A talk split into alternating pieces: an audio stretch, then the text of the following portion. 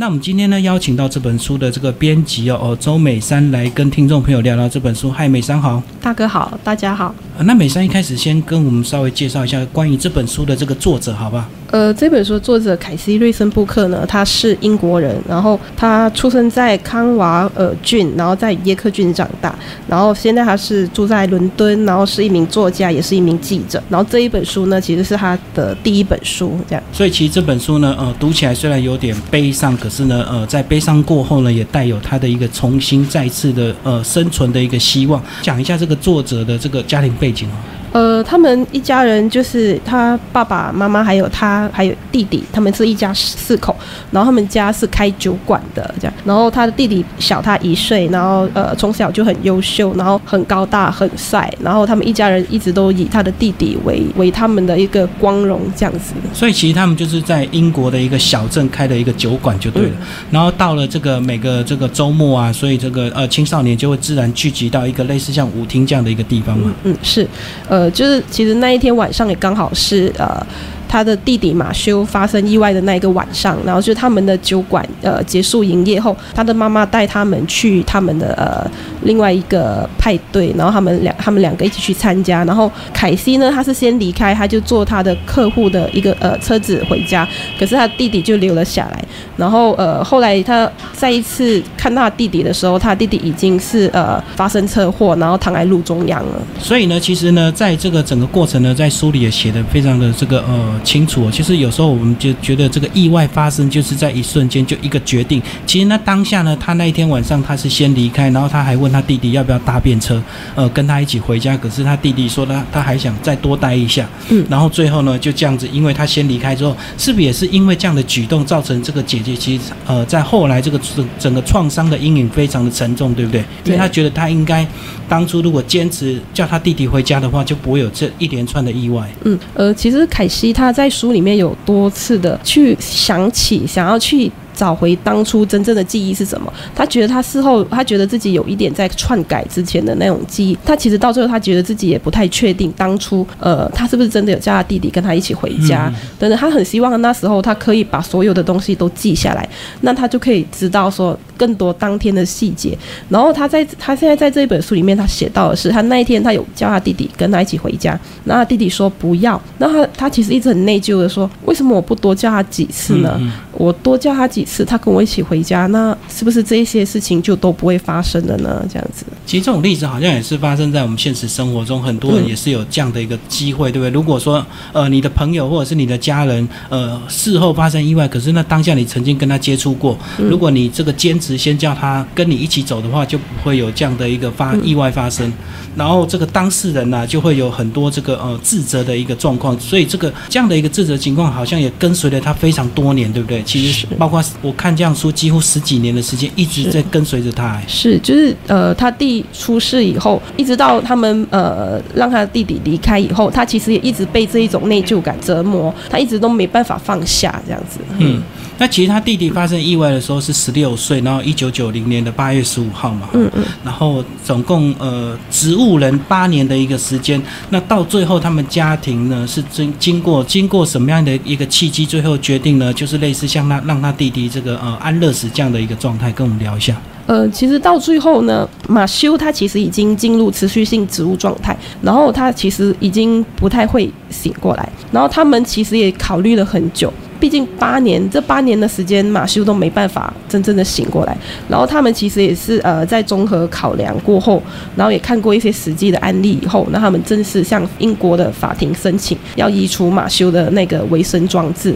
让马修呃，其实呃说一句比较难听的，他们其实呃移除马修的维生装置，就是说他们呃打算要慢慢的把马修饿死，嗯，因为他就是开始身体没有营养，然后身体就会开始出现肾衰竭啊等等的的那种。Hill. 状况，然后他就会慢慢的离开这一个世界，这样子。嗯，呃，我们刚刚讲这样的一个状况，其实呢，在这个事情刚发生的时候，他们全家也是做了很多努力，对不对？包括他们增建了一个一楼的房子，然后增加了很多这个适合来照顾马修的一个医疗器材，这样子。然后最后是真的这个时间太漫长，他们全家都受到很重大的一个影响，才不得已做这样的一个决定。嗯，是。如果说以这个呃植物人这样的一个一个状态，是不是大概半年一年，只要醒不过来，几乎就是。长期就是不太可能再复原，对不对？呃，这个主要是要看医生的判断，嗯因为所谓的持续性植入状态，指的是他大脑已经失去了意识，然后呃已经失去了大部分或者是全部的脑部功能，但是他身体是活着的，这一种就称为持续性植入状态。一旦医生宣布这一个病人已经进入脑死，他就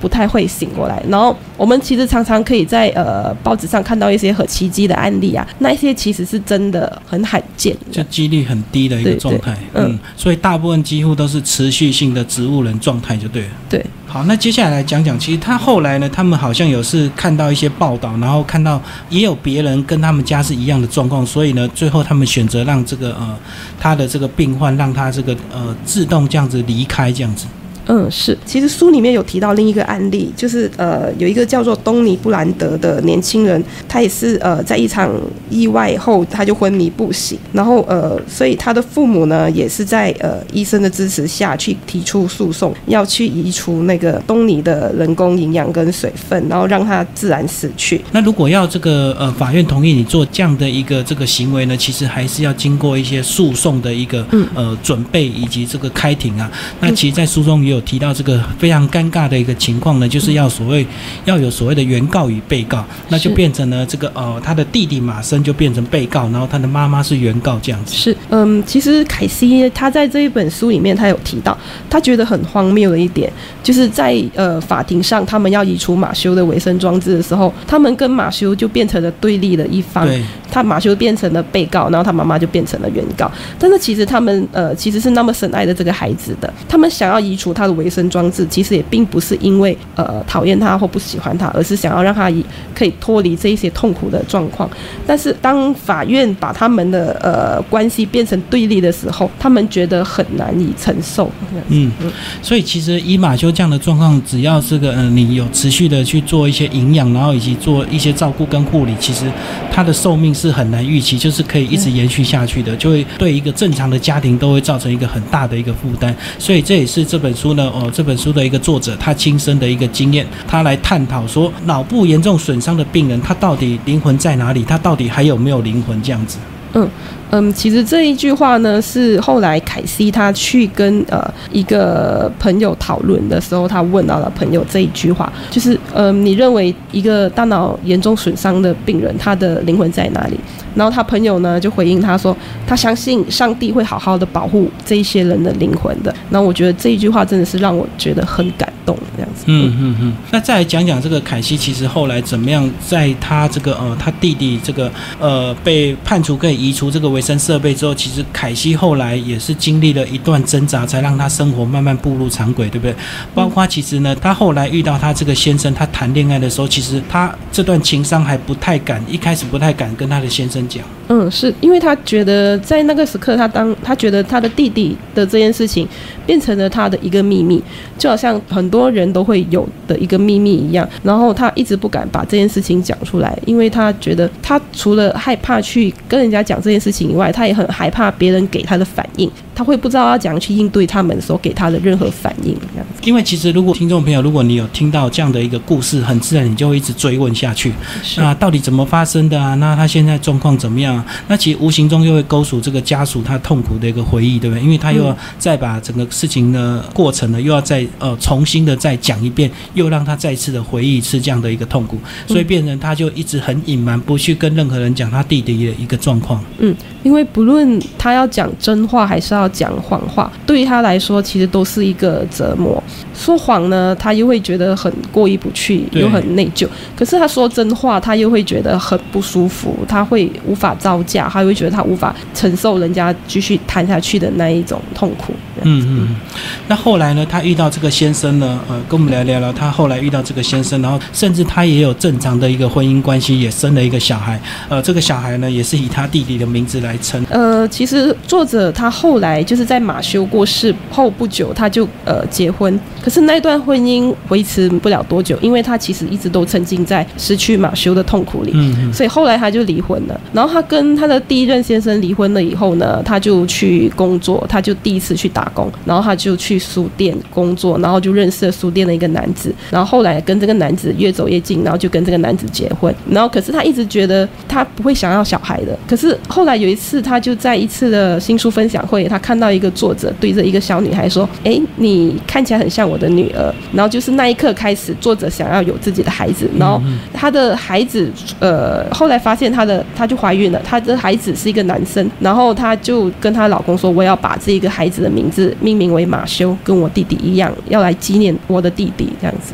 嗯嗯嗯嗯。当然，这个作者有一个很美好的一个结果。然后呢，当然也出了这本书。最后讲一下这本书是，呃，整个写作过程是。是他在这个呃整个婚姻状况稳定之后，才开始慢慢回忆，再次的把这个书写出来的吗？嗯，其实是在后半段，就是他马修过世以后，然后他去工作了以后，他有一天就跟一些作家一起喝茶的时候，作家跟他说：“你一定要把你这一些事情写下来，写下来就是可以帮助你疗愈你自己，然后也可以帮你记录一些事情。”然后所以他才开始慢慢的把他的这一些心情写下来，然后他也在写作。过程呢，不断常常的去呃问他的父母，他这样子写是对的吗？还是说他其实有篡改过一些记忆之类的？哦，他也怕他可能有些呃受创，可能有有某些事情我们会选择性遗忘，就对。是，人类为了保护自己，有时候会篡改自己的记忆。那其实这本书为什么在后来这个出版之后，其实一开始在英国出版，然后在英国就呃其实就卖得非常的好，是因为大家对这样的一个故事都会保持一个同理心，然后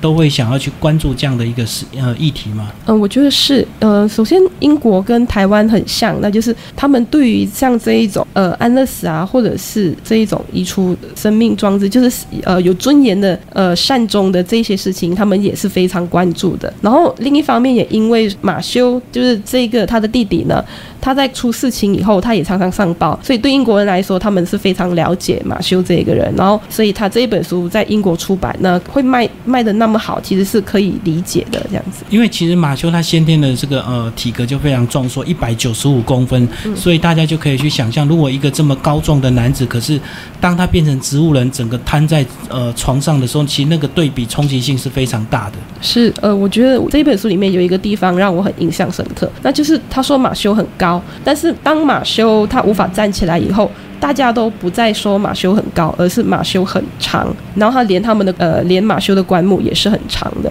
然后他不再是高的，而是长的，这样子就变成大家看他的印象已经都是一直在床上就变长的，变长了。他不是高的这一件事情也让他很伤心，这样。嗯，后来这本书后来你们是怎么样来接触，然后决定要把它带进来给我们台湾的读者？因为后来作者他有出了第二本书，叫做《疼痛手册》。然后我在看到他那一本《疼痛手册》的时候，我就发现他有出过的第一本书就是这一本。然后我就去跟版权公司要了他的第一本书来看。然后我一看以后，我就觉得他这个课题呢，呃，我觉得台湾是少有的，呃，亚洲的地区里面比较有这种空间可以来讨论安乐死或者是善终啊等等的这些课题的一个地方。然后我觉得包括说，最近我们也很多这种对安乐死的讨论那样子。那我觉得说，那我们这一本书，我们也许可以来做做看这样。所以台湾现在的现况还是不能够自己去把这个病患做一些呃维生的一个移除，对不对？呃，是没办法。但是这一本书的推荐序里面有提到说，在明年的一月的时候，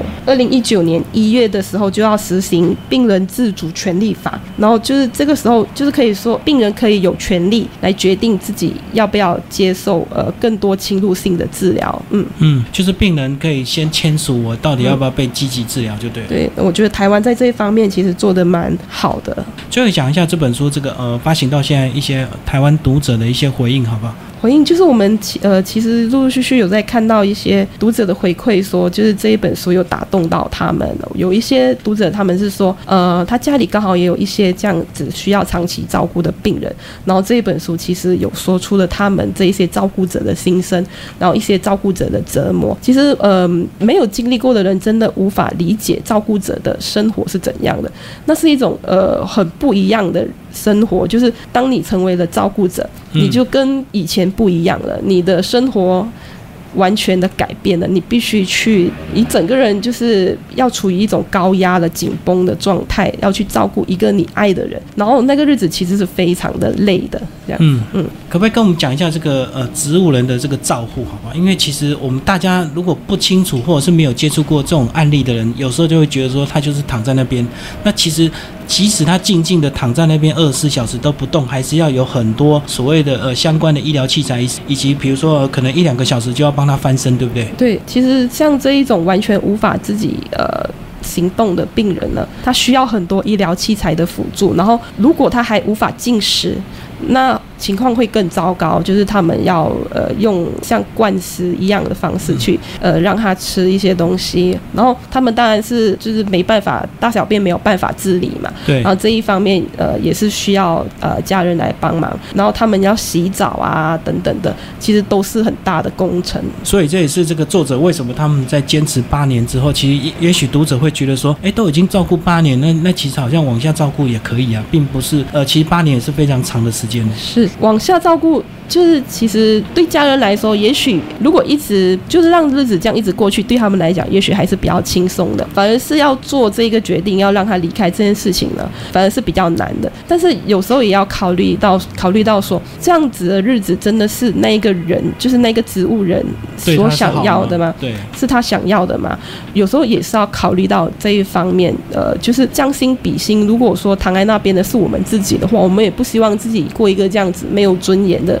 日子。嗯嗯嗯，而且呢，除了这个呃，当事人到底他心里觉得好不好是一个问题，另外一个问题呢，就是呃，这个马修的父母亲总会老，那他们老了之后，他们到底谁来接手照顾？嗯那如果是都推给姐姐的话，其实姐姐呃，变成她的生命也是完全被她的弟弟所绑住，变成她就没有办法完全有一个正常的一个家庭跟婚姻，对不对？嗯，对。嗯然后就是庆幸的是，马修他的父母都还算年轻，就是还还有力气、有能力，对而且他们的家境还不错，都还可以把马修照顾得很好。但是其实他马修他已经成为他们一家人的一个很重的压力，对他们家人来说，他们呃就是以照顾马修为主要的呃每天最主要的一件事情。然后作者他也说，自从他马修出他的弟弟马修出事了以后，他也已经不是凯西，而是马修的姐姐。嗯嗯嗯，对，所以他一切的生活就要以马修为主了，呃，少掉了很多属于他自己的一个生活。所以呢，这本书呢也非常值得推荐给我们的听众朋友。呃，如果当你的这个亲人或者是朋友有遇到这样的一个状况，那你在感情跟理智上到底怎么样做一个选择，是对这个呃病患是一个最好的一个安排。所以有时候这个放手反而也许就会得到更多。那其实推荐给我们的听众朋友可以好好的来读这本书。那也非常庆幸这个作者呢，他也这个呃非常坚强的走出他自己的路哦，然后来出版这样的一本书。最后美山帮我们总结这本书这个爱的最后一幕。其实我觉得，呃，每一个人总有走到最后的时候，但是当那一刻最后的那一刻到来的时候，我们想要用怎样的方式离开，其实也是很重要。但如果说我们已经有一个很明确的知道说我们想要怎样呃怎样的离开的的时候，我们可以先做一个决定，并且告诉其他人说，我希望我以后可以怎样，或者是说，当你的家人处于这样的状态，然后你需要帮他做决定的时候，那就是代理决定，那就是你就是要帮你的家人做决定，你要站在他的那个角度帮他做决定，看他最后要呃以怎样的方式离开。然后呃，我觉得这个预定医疗决定呢是很重要的，所以如果每一个人可以先为自己做一个预定医疗决定的话，你就可以让你的家人可以不用在那么压力的情况下帮你做决定，然后你也可以先告诉别人你想要怎样的离开。今天非常感谢我们的这个呃美山帮我们介绍这个《爱的最后一幕》这个宝瓶文化所出版，作者呢是凯西瑞森布克。